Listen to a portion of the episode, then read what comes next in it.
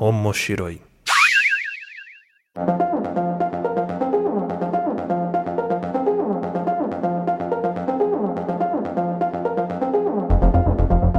Olá a todos, sejam bem-vindos ao Omoshiroi. Eu sou o Luiz Runzo, e estou aqui com a ilustríssima presença do Tengu. Fala, Tengu. Olá, tudo bem? Obrigado pelo convite. Um prazer estar aqui gravando com você. Oh, muito obrigado, Tengu. E o Tengu que está aqui no Omoshiroi, que é este podcast onde nós discutimos os assuntos relacionados a animes, mangás e tudo que envolve o universo otaku e da cultura pop japonesa. Lembrando só que o Moshiroi ele faz parte da família de podcasts do Papo de Louco. Para saber mais, você pode acessar nosso site ou nossas redes sociais, só procurar por Papo de Louco que você encontra nós lá. E também tem a minha rede social pessoal, que é luizhunzqueiro. Tem onde o pessoal pode te encontrar aí pelas interwebs? É, eu tô sempre no Twitter, no arroba Tengumaru. Exatamente, o Twitter do Tengu sempre movimentado lá, sempre trazendo discussões pertinentes. Tem uma lá que estava fazendo. Você acho que você puxou um trocadilho novo, não lembro qual que era agora que tava tendo uma mega thread. Ah, eu, eu, eu, eu, não sei. As piadas. O meu Twitter é só piadas ruins e comentários sobre Final Fantasy XIV. Essa é a vida, na verdade, né? Pois é. é a sociedade devia ser baseada nisso. Mas no episódio de hoje aqui eu convidei o Tengu para falar sobre um diretor de jogos, né? Segundo diretor que a gente fala aqui no podcast. É um dos maiores, pelo menos na minha opinião, e um dos mais excêntricos também, que é Yoko Taro.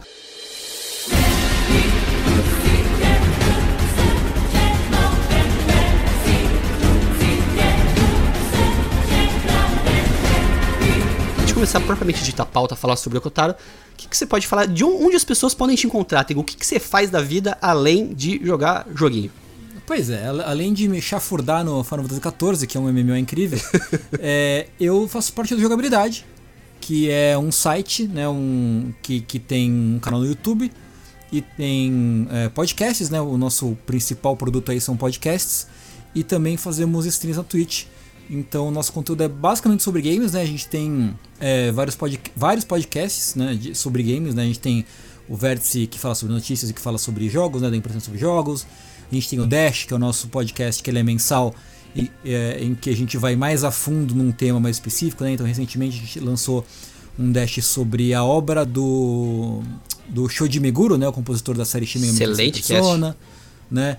Um dash que ficou notório recentemente foi o, o, o, dash sobre Sekiro, que a gente gravou durante. A, gravação durou 8 horas, né? E o programa ficou com mais de 6. Então, assim, são, são programas que a gente vai mais fundo mesmo é, no, nos, nos jogos. E também a gente tem um podcast de não jogos, que é o Fala da Caixa, que a gente comenta é, sobre filmes, sobre música, sobre seriado e tudo mais. Sobre anime bastante também, né? É, animes e outras coisas. E One Piece. Basicamente, basicamente né? One Piece. Eu tô dividindo a minha saga de One Piece com, com o pessoal lá, tá bem divertido. É, às vezes a gente lança alguns vídeos, mas não é tão frequente. Né? O nosso foco é podcast. E agora a gente está dando também um foco maior em streamings na, na Twitch. Né? A gente transmite não só a gravação de alguns dos podcasts, né? como o Vértice, é, mas a gente faz streams de gameplay durante a semana, de modo geral. Então é, é isso. É várias coisas em uma. Fora o trabalho de jogabilidade, do qual faço parte, né, eu também sou tradutor. Eu sou tradutor é, japonês-português, né, inglês-português também. Eu trabalho essencialmente para o Crunchyroll, né, traduzindo é, animes do japonês para o português. E trabalho traduzindo mangá para Panini e para JBC. Né, então, já trabalhei na tradução dos mangás de Pokémon, de Fate, Tokyo Ghoul, um, e é, Sentia Show, né? O, e por aí vai. Trabalhei já em, em, bastante coisa. Então essas são as minhas ocupações principais são essas hoje em dia. Sim, o Tengu, cara, que assim, eu não conhecia, vou falar mais um relato meu, é quase hum. um quase um programa de, de arquivo confidencial. Hum. Uh, eu, eu, não conhecia o jogabilidade, conheci meio por acaso, você estava falando com o Tengu um pouco antes da gravação, mas hoje é o podcast que eu mais escuto no meu feed. Uh, eu escuto todos, escuto Linha Quente, que é onde eles respondem perguntas dos ouvintes, escuto uhum. o Fora da Caixa, escuto os Vértices, escuto os Dash, escuto praticamente todos. Uh, e o que eu gosto do jogabilidade é que é, o conteúdo é muito diversificado. Então, se você quer ouvir sobre jogos, você, claro que é o foco deles é o jogo.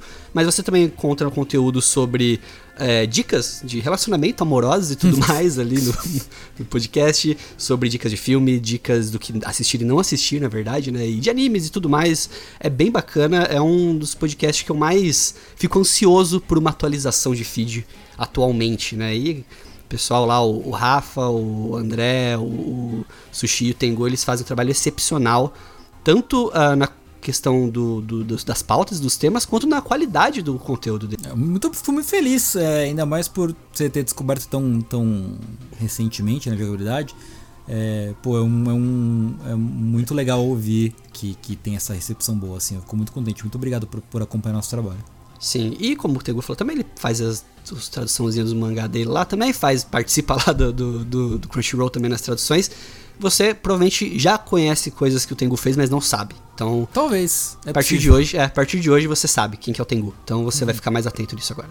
então, uh, e por que que o Tengu tá aqui nessa pauta? O Tengu, como ele falou, ele é gosta a vida dele se baseia em ler One Piece e jogar Final Fantasy XIV, né? Uh, Sim. É basicamente isso que divide e viver também com a esposa dele e tudo mais, viver a vida. Uh, mas tem um diretor que, sempre que eu ouço jogabilidade, ele Vira e mexe é citado pelo Tengu. Acho que poucas vezes ele foi citado antes da entrada do Tengu no podcast por outras pessoas, que é o Yokotaro.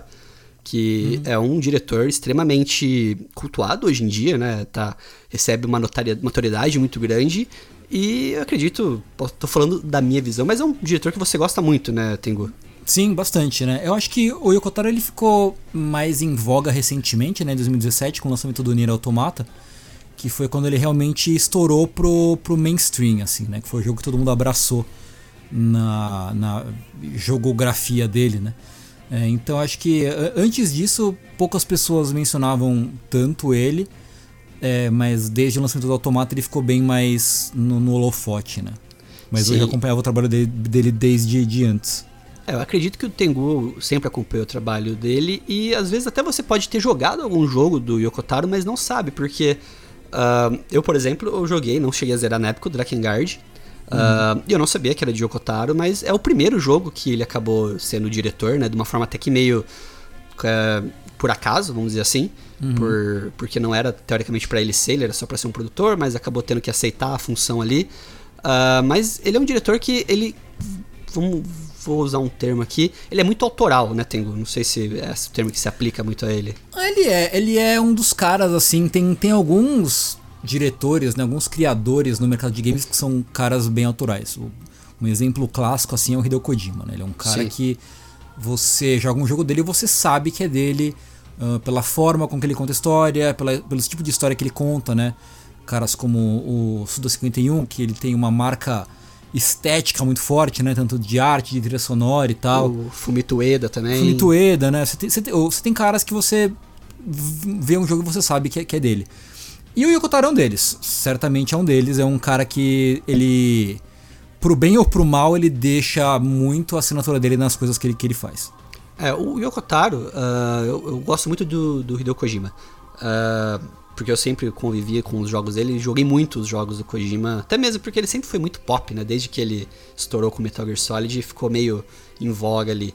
Mas é, eu vejo que, assim, cada um tem seu jeito autoral de contar as histórias, né? Sua forma.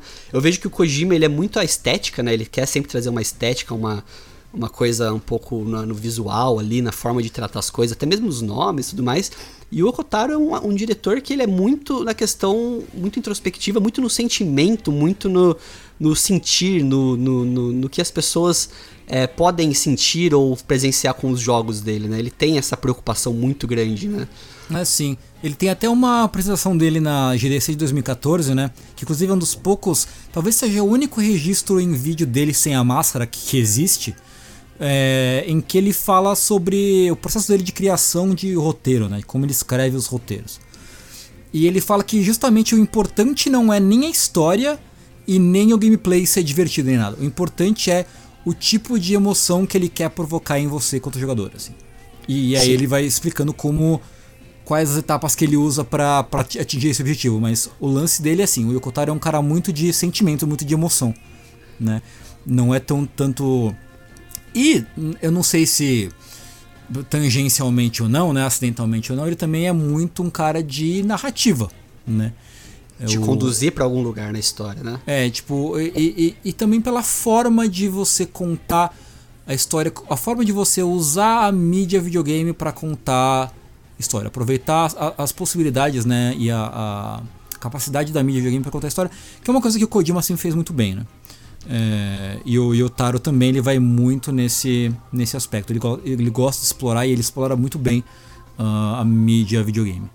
Só pra fazer um complemento que o Tengu falou. É uma das poucas vezes que ele apareceu sem máscara. Tipo assim, sem máscara, por quê? Por causa da proteção do Covid-19, ele deve usar máscaras. Não, não é isso. É que o Kotaro, ele praticamente não tem aparições públicas dele ah, com o rosto, né? Se mostrando. Ele geralmente usa uma máscara que é, é de um dos personagens de Nier, né? Que é o. O Emil, né? Ah, ele usa essa máscara quando ele tá fazendo entrevistas tudo mais. Então, se você pesquisar Yokotaro no Google agora, você vai ver um cara com uma- um capacete. É basicamente é isso que você- a imagem que você vai ter do Yokotaro é um cara com capacete.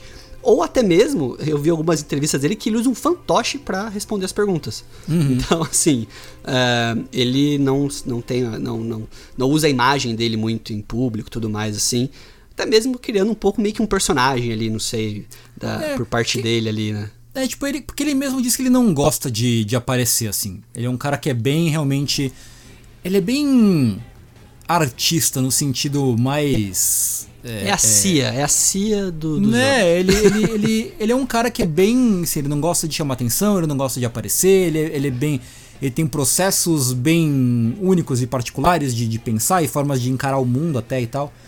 É, mas é, é, o, o Yokotaro ele, ele apareceu muito pouco em público antes, né? Ele teve essa, essa fase do, do fantoche, que foi a fase Drakengard 3, durante a, a promoção do Drakengard 3, ele usou esse fantoche. E aí na passagem pro Nier Automata ele começou a usar o capacete do Emil, que é como ele aparece hoje em todas as todas as aparições públicas dele, ele vai com esse capacete, né? Sim, e, e, e o Yokotaro, é, tem uma coisa, até tava vendo as entrevistas e tudo mais dele, tem acho que até uma matéria na, na- no site da Platinum Games, que é a desenvolvedora que trabalha muito mais próxima com ele hoje. Eu até fiquei surpreso, Tengu, que eu achei que ele era, tipo, funcionário fixo da Platinum Games. Não, não, é- mas ele, não é.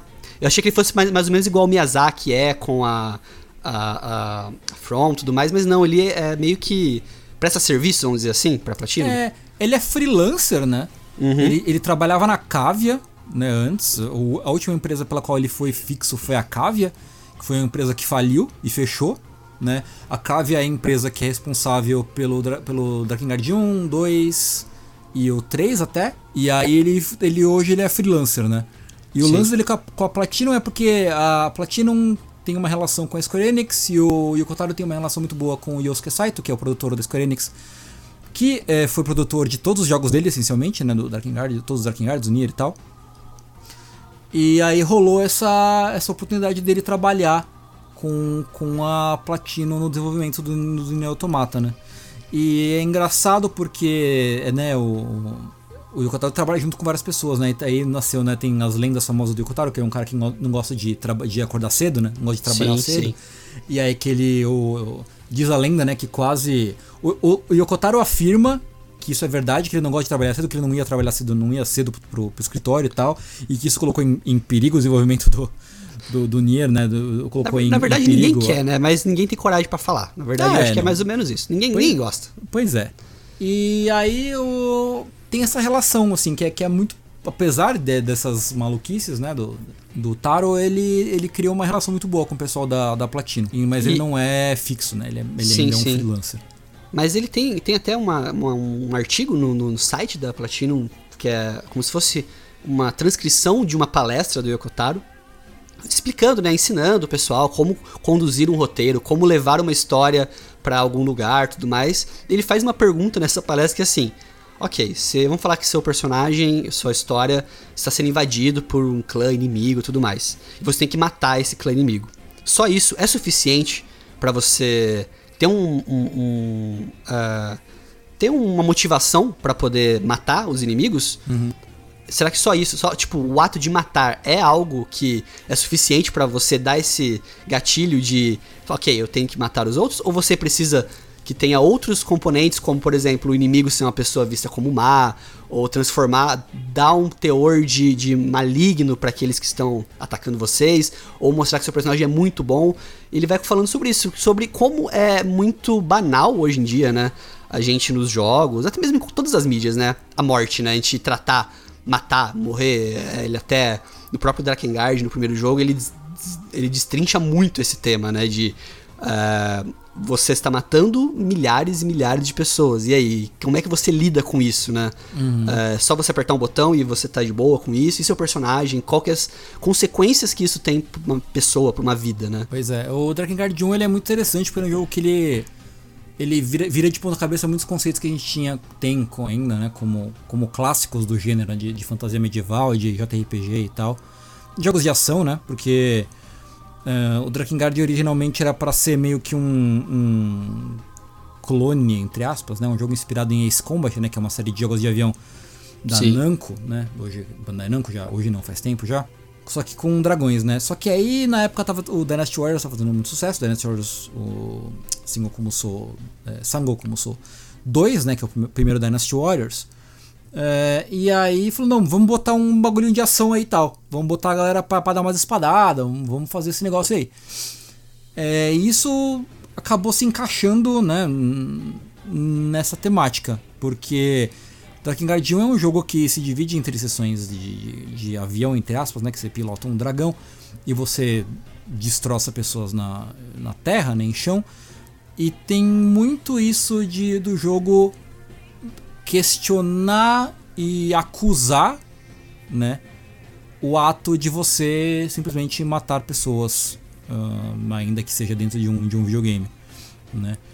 E, e ele vira de ponta cabeça vários conceitos do gênero, né, como um, que o herói do Drakengard, né, você, ele, é um, ele é um príncipe, o, o protagonista do Drakengard, o herói do Drakengard. Mas, entretanto, ele é um príncipe completamente pirado, ele é, tem, tem ele é, ele, ele é cruel, ele tortura os inimigos, ele só quer saber de matar, ele é sedento por vingança, ele tem, tem uma relação semi-incestuosa com a irmã dele. É, e aí você tem, tipo, o, o, o clérigo bonzinho da equipe, na verdade você descobre que ele é um, um maluco. Verdadeiro filho da puta. Ele é pedófilo, né? então, assim, é, é um jogo que realmente vira de ponta cabeça todos os conceitos desse tipo de jogo, né?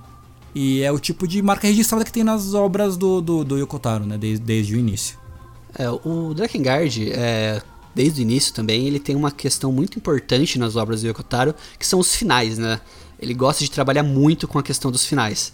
Uh, jogos com finais múltiplos virou meio que uma tendência recentemente, né? A gente tem acaba tendo vários jogos que tem pelo menos duas direções de finais ali.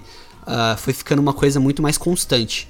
É, claro que tem jogos que são todos fechados e tudo mais, mas Drakengard era um jogo que tinha múltiplos finais. Só que os finais de Drakengard eram camadas na história. Né? Não, eles não eram simplesmente que nem o Silent Hill, por exemplo, que você tem, é, sei lá, quatro, cinco finais e cada um é um destino e não se interligam ou não tem nenhum tipo de. É, só um final engraçadinho, um final mais legalzinho. Não. Drakengard ele tinha finais é, que fazia. Você tinha que fazer aquele final para chegar no próximo. Basicamente é isso, né? Tem você, você, você tinha que passar por todas as experiências de final ali do Drakengard, né? É, é interessante porque no Drakengard, né, no, o lance é que você tem vários finais e os finais são ao mesmo tempo paralelos e complementares. O lance é que, por exemplo, quando você termina o final A, o final A é um final até normal e, e bom na medida do possível, né? É, mas se você. Quando você termina, você, o jogo desbloqueia mais coisas e você pode continuar a história se você voltasse um pouquinho no passado e fizesse uma coisa diferente. Então isso meio que cria, cria uma, né, um, uma bifurcação temporal que continua a história em outra, em outra realidade, né? No, no fandom, né, de, na comunidade de, de Drakengard, você fala muito na teoria da, da que o tempo é uma coroa de espinhos, né? Porque ele ao mesmo tempo é circular, mas em cada ponto desse círculo tem várias subbifurcações, né? Que é uma coisa, que é uma coisa bem interessante. Isso acontece tanto no, no Drakengard é, 1 quanto no Drakengard 3. Né? No 2 não é tão assim, mas o 2 é meio que o patinho feio da, da história. É, né? e também não é do Yoko Taro, né? Ele não dirigiu o 2 Não, também, é dirigido né? pelo Yoko Taro.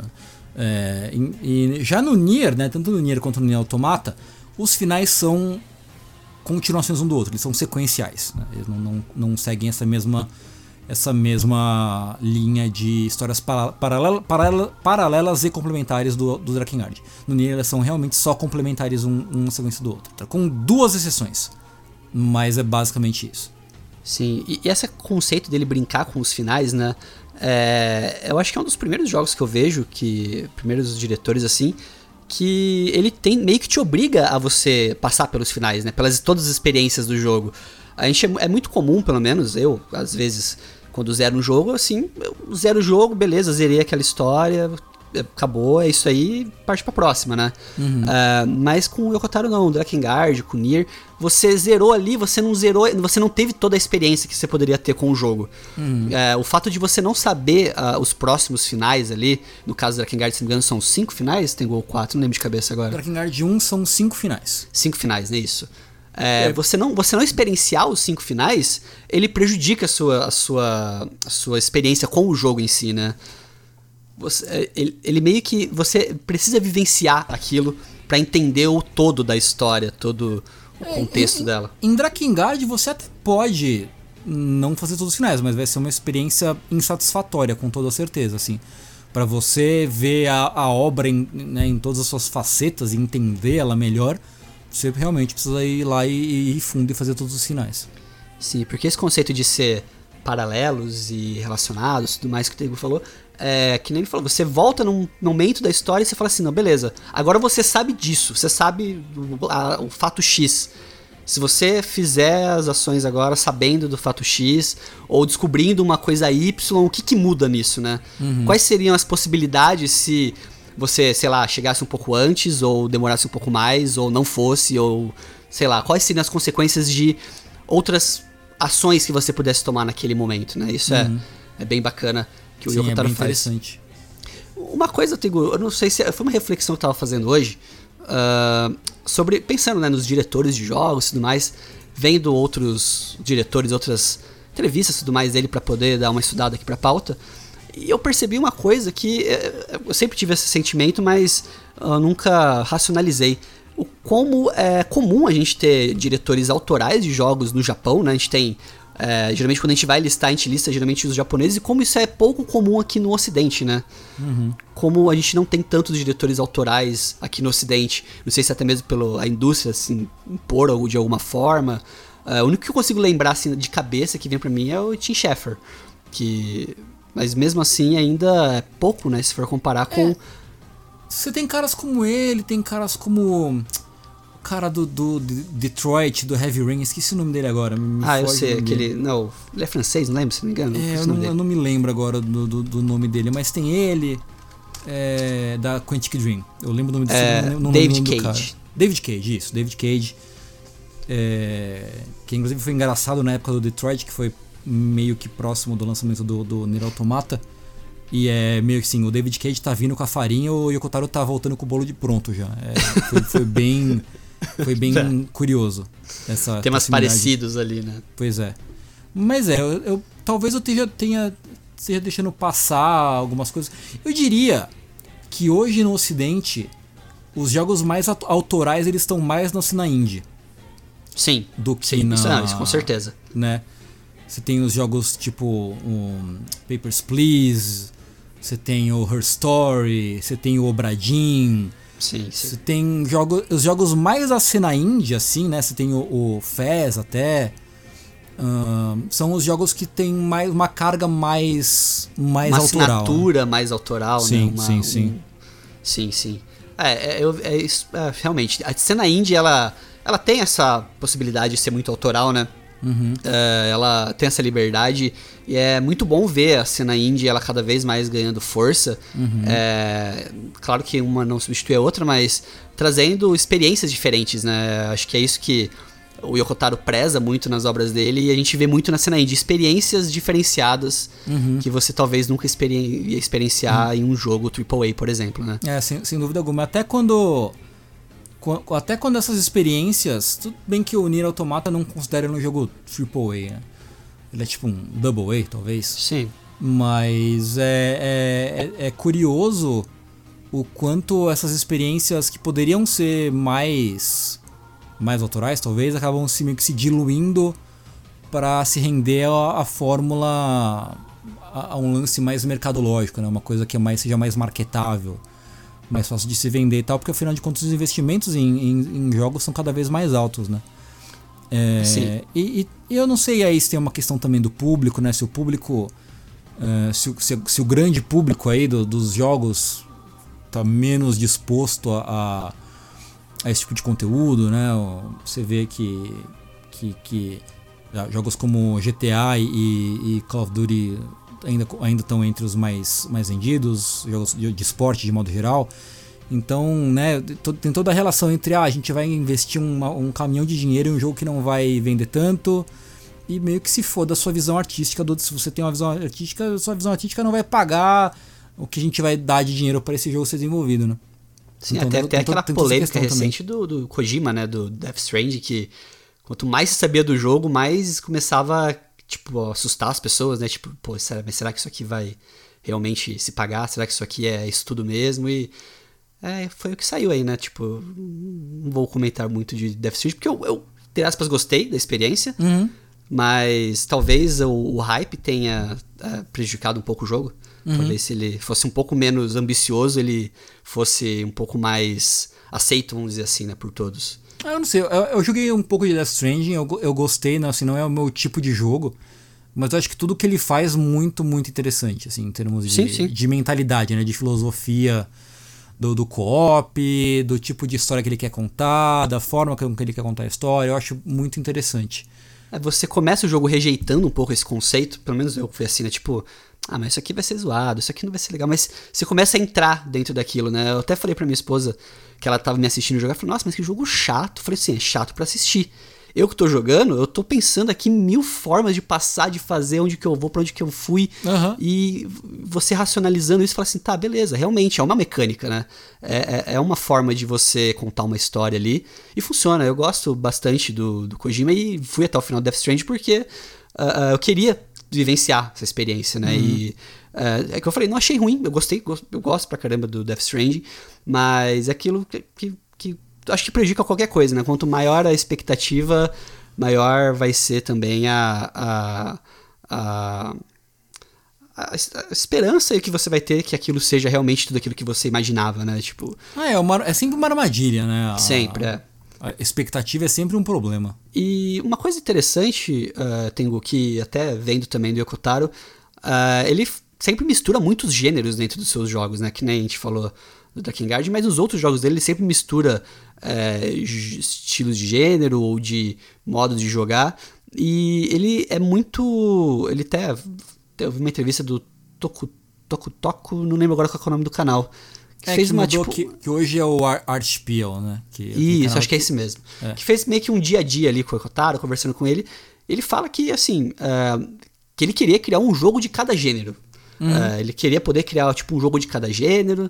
É, mas agora ele tem condição, mas ele sabe que não é bem assim e tudo mais. Uhum. E ele até fala que a, o que ele gostaria muito de fazer era poder criar uma experiência, um jogo que fosse meio que impossível para todos, sabe? De uhum. se experienciar, de.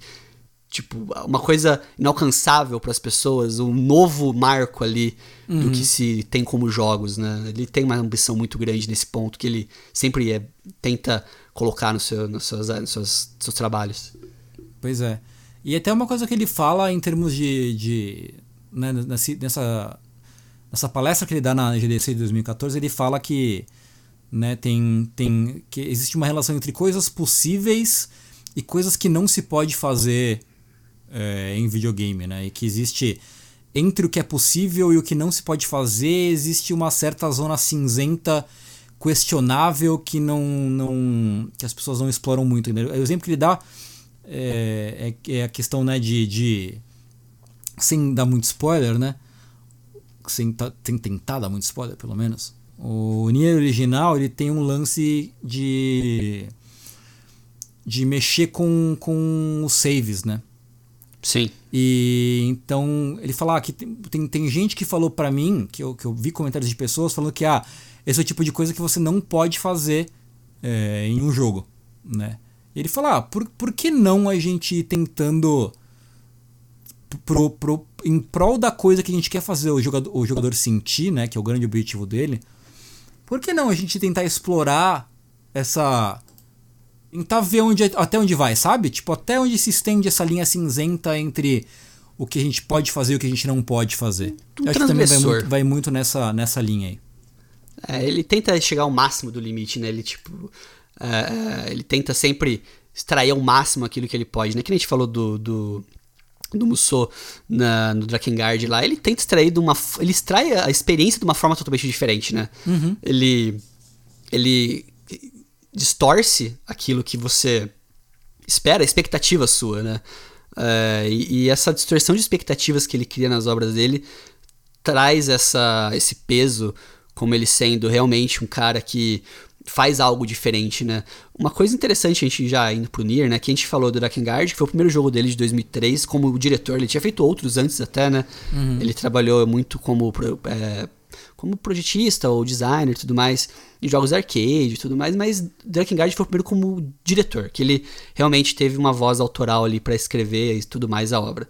Uh, Aí depois em 2010, até um gap bem grande ali, se for pensar, né? Uhum. Uh, não sei se tem uma coisa no meio disso, o que ele tenha feito de mais relevante, mas eu não, não me lembro de nada. É, não, ele só realmente trabalhou no, Draken, no Drakengard 1 em 2003, né? No Drakengard 2 de 2005, ele meio que participou ali, deu uma olhadinha. Deu tapinha no ombro ali. Pá, é, valeu. E aí foi só realmente em 2010, né? Sete anos depois do Drakengard 1, que ele foi dirigir outro jogo de novo. É, que foi o Nier que, uh, uh, sem muitos spoilers, assim, né? Uh, eu acho que Drakengard tem duas formas de você conhecer Drakengard. Tem um episódio do jogabilidade, que é o Joga com Meu Jogo.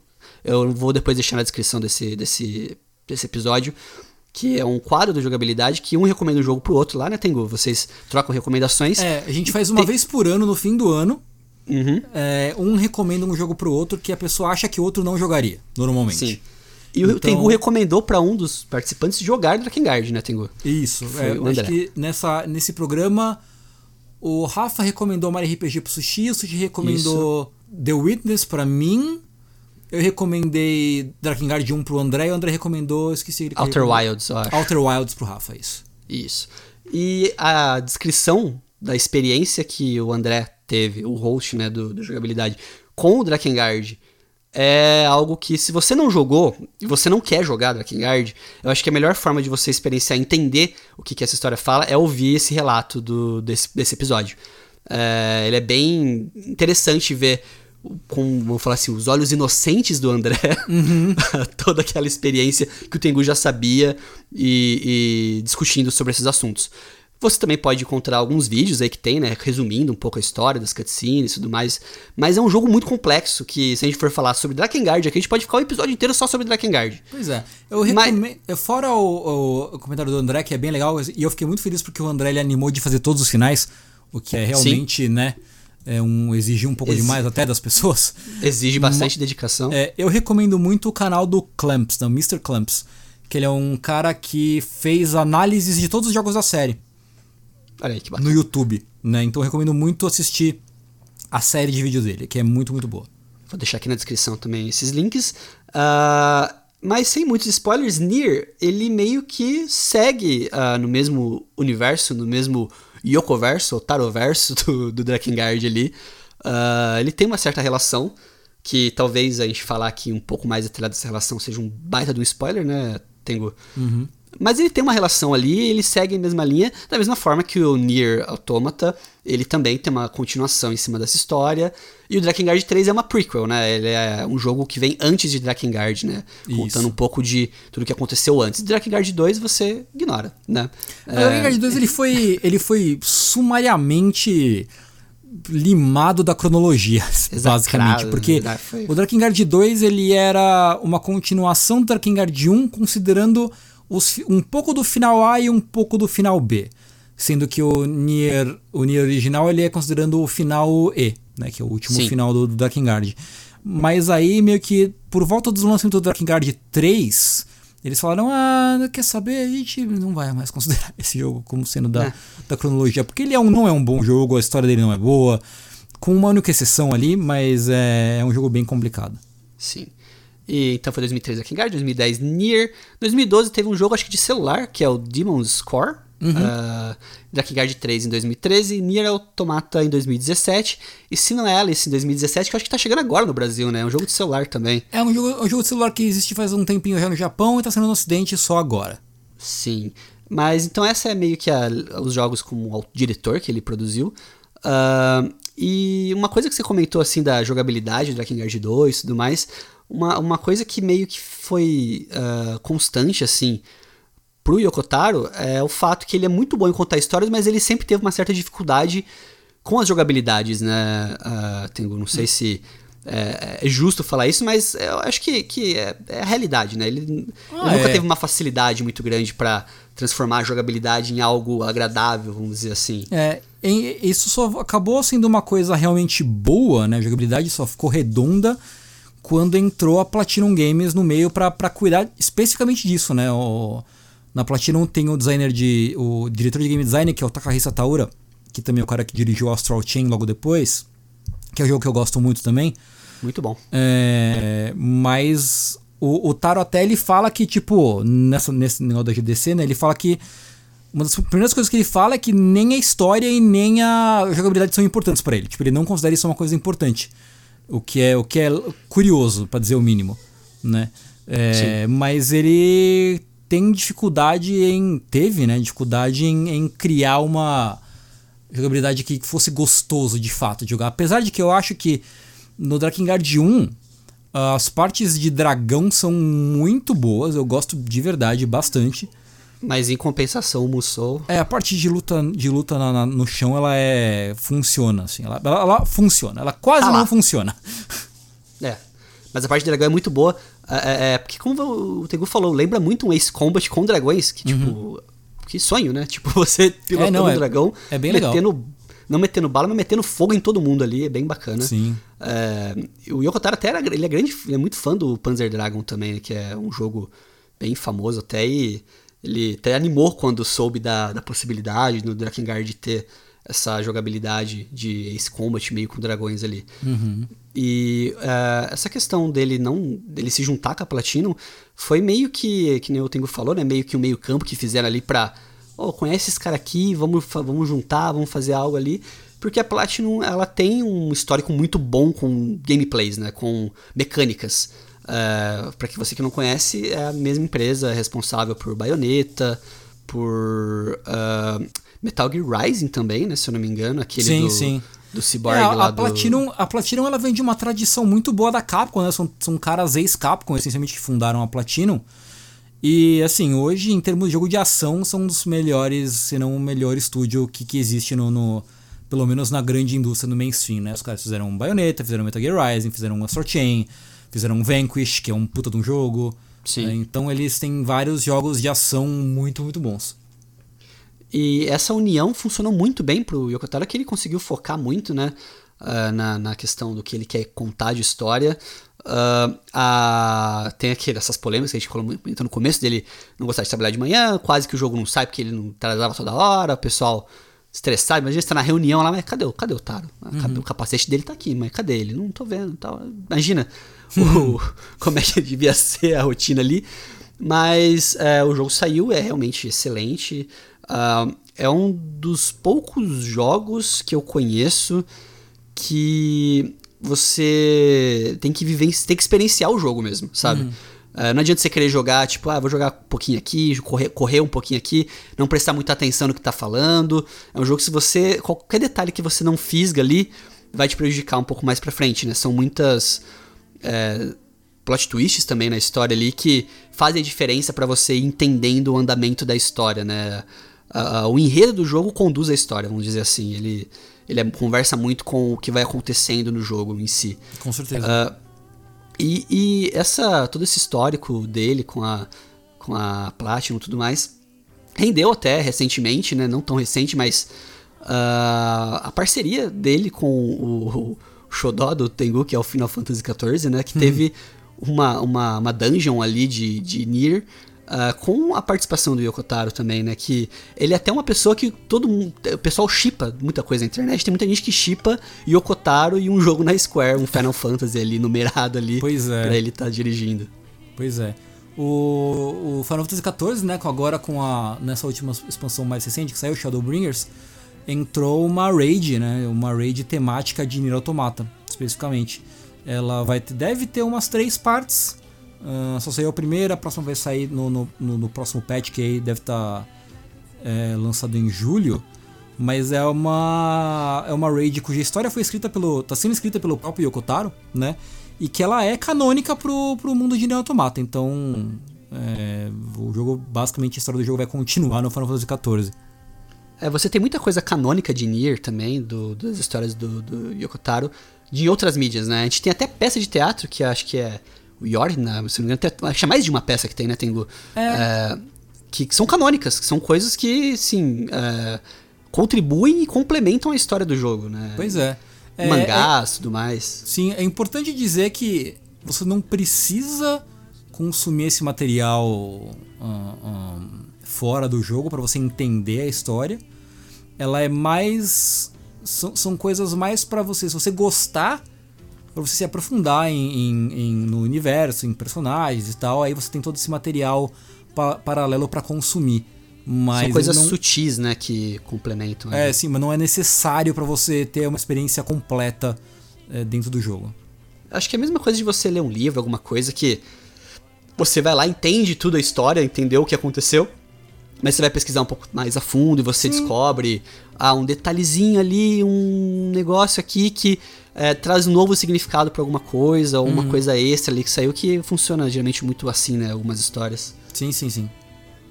O, o Yokotaro, uh, a gente falou da questão da, da, dessa raid aí de Final Fantasy também. Uh, e tem uma relação muito engraçada, muito interessante dele com as trilhas dos seus jogos, né? Uh, as músicas dos jogos do Yokotaro geralmente querem dizer alguma coisa, né? Elas querem ou te fazer sentir, ou te dizer alguma coisa, ou na letra, ou de qualquer forma que seja, elas têm ali um significado relevante para a história. Uhum. E aí eu tenho, eu estava pesquisando para fazer esse cast, né, fazendo, montando pauta, tudo. Aí eu falei, ah, vou pesquisar sobre as músicas de Jokotaro, Drakengard. Eu me deparei com um podcast chamado Uma Coisa Sobre um Jogo, conhece? ai, ai. Pois é. Tem um episódio lá de Drakengard, falando sobre a trilha que é, é, só pra brincadeira que esse podcast é do Tengu, é bem antigo, né? Tem uns dois anos já, pelo menos. Por aí, talvez. É, é um podcast solo que eu fiz alguns episódios, acho que quatro episódios, talvez, três, quatro episódios.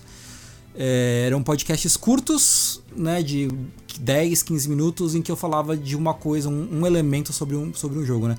E um desses episódios foi sobre a trilha sonora do Drakengard 1. Sim, e nessa menção do Tengu, até talvez refrescando um pouco a memória do que ele falou nesse dia em fevereiro de 2019, quando ele gravou esse episódio, uh, que uh, a trilha de Drakengard, ela é incômoda.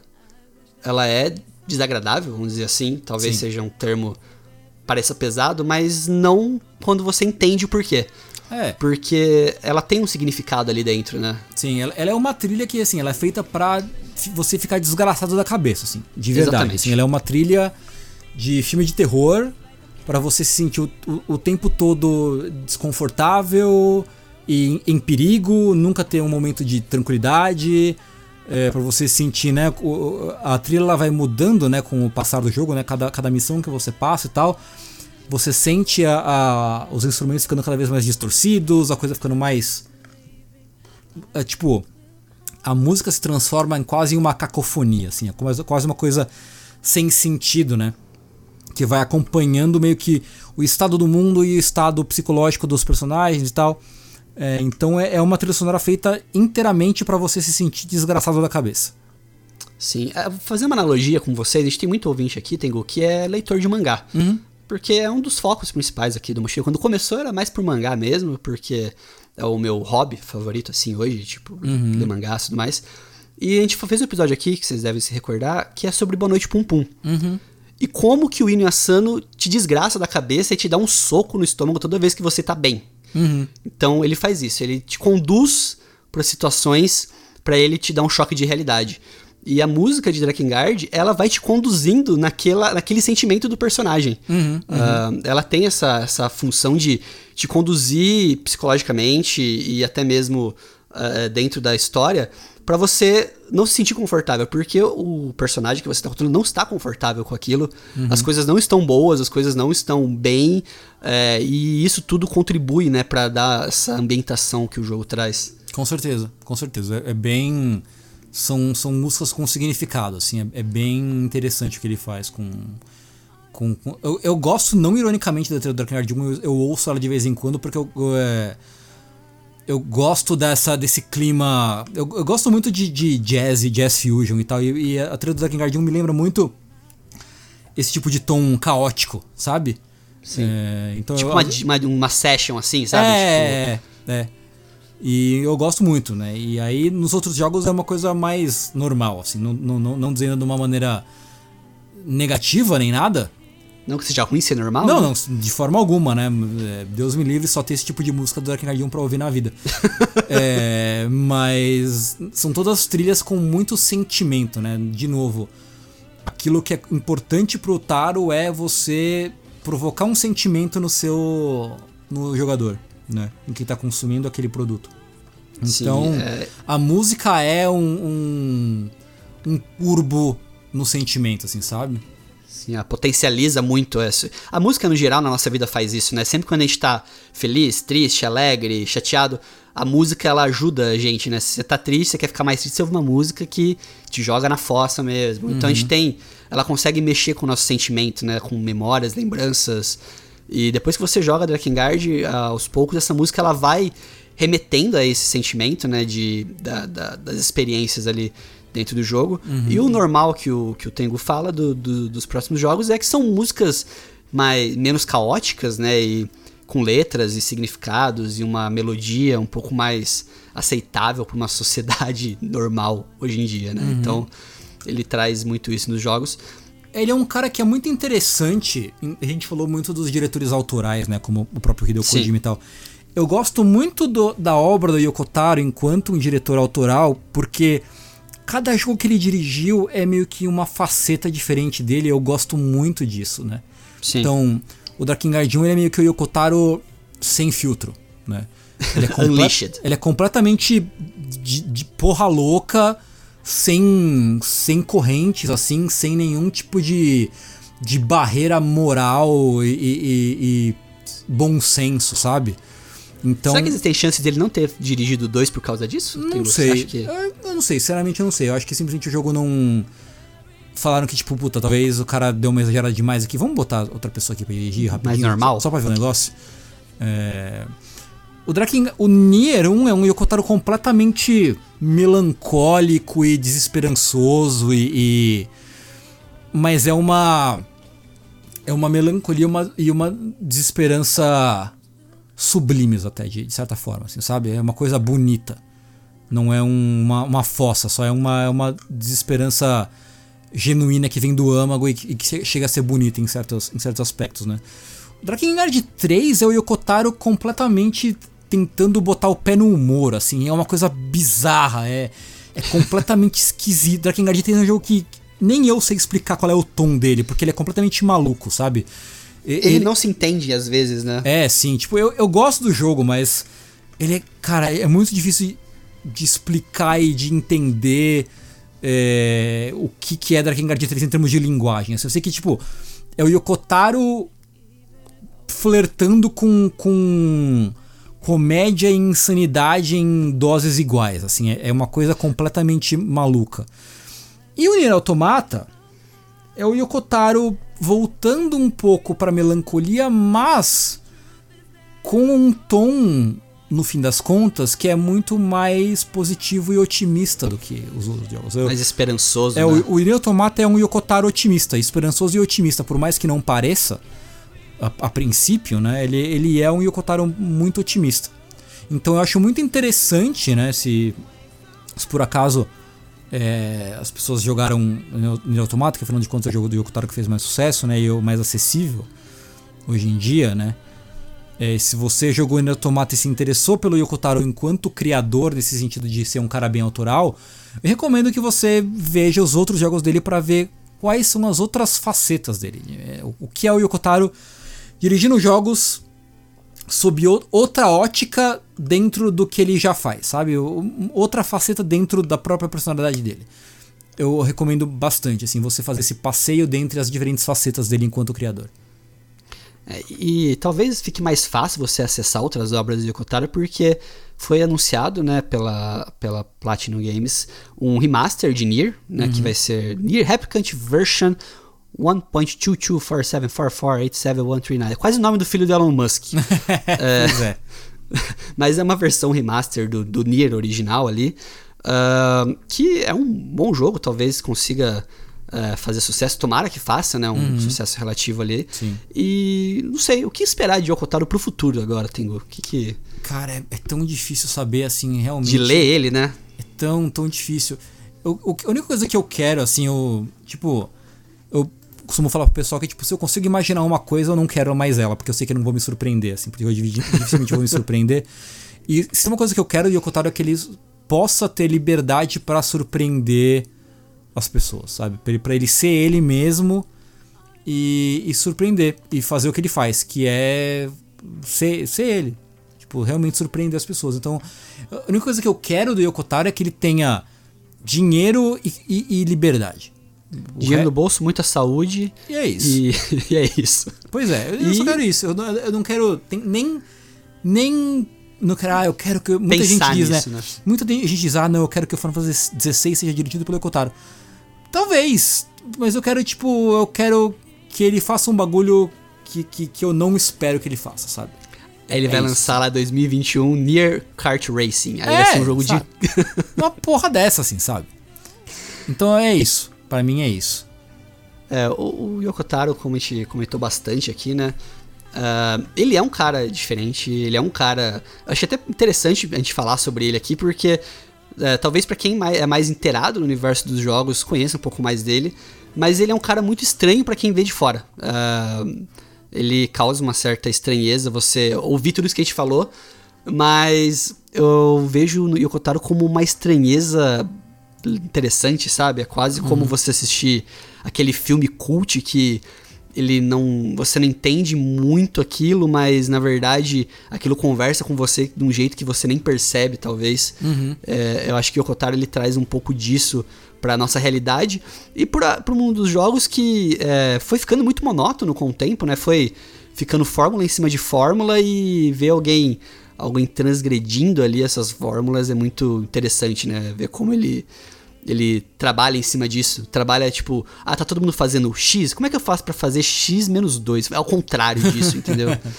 Como é que eu faço para ir na contramão de que do que todo mundo tá querendo fazer pra, sei lá, ser único, né? Acho que essa é a palavra do Yokotaro, único. Ele quer, ele quer e consegue, na maioria das vezes ali, sim, ser sim. único no que ele faz, né? É, e eu acho que tipo não é nem a questão dele querer ser único, mas é que ele quer, de novo, né, voltando àquilo que ele fala ele, quer, ele é um cara que ele não quer fazer um jogo bom. Ele não quer fazer um jogo bom, ele quer fazer um jogo que te faça sentir uma, uma coisa que ele quer que você sinta, sabe? E acho que é aí que é a, a, a magia do, do negócio, é aí que esconde-se a magia do Yokotaro. Sim, eu tava até vendo uma vez, não sei onde foi, se foi uma entrevista, uma conversa, sei lá o que, que era, se não foi até no jogabilidade mesmo, é, refletindo, falando assim, cara, já pensou se alguém cria um jogo, um jogo de 5 minutos, só que é o melhor jogo do mundo que vai te fazer refletir pro resto da sua vida. Sim, sim. Se você compraria ele, tipo, você pagaria por 5 minutos de um jogo que só que vai mudar a sua vida para sempre? Uhum. É, acho que isso talvez seja uma, um questionamento para ficar na cabeça de vocês, ouvinte.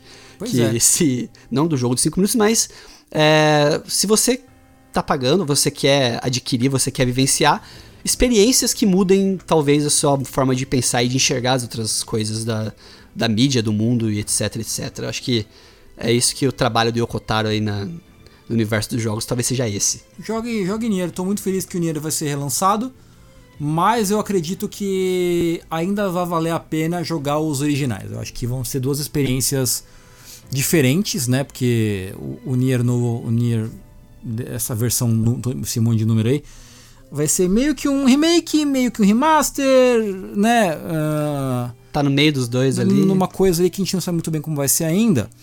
Então eu diria que se você puder jogar original ainda, eu acho que eu vou chutar que vai valer a pena ainda jogar original.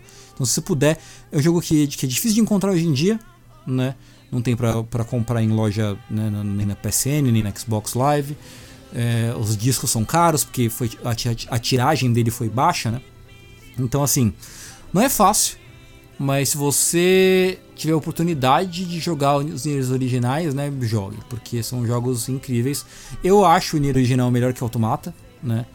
Sim. Uh, e é isso, assim, tente, se você puder.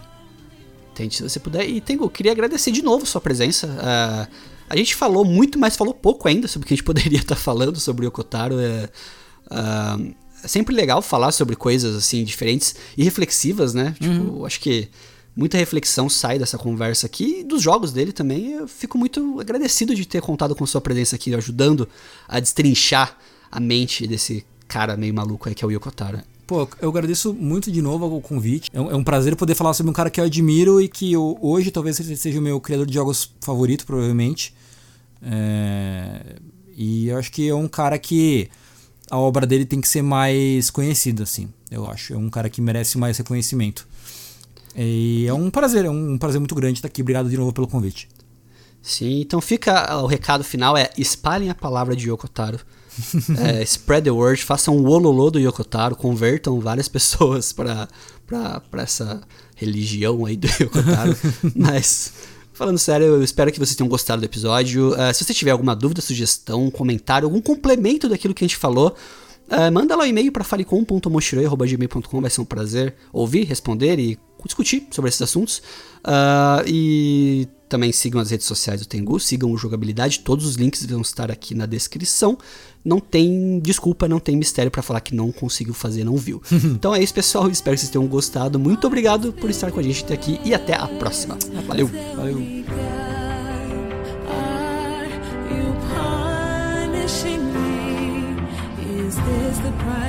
need you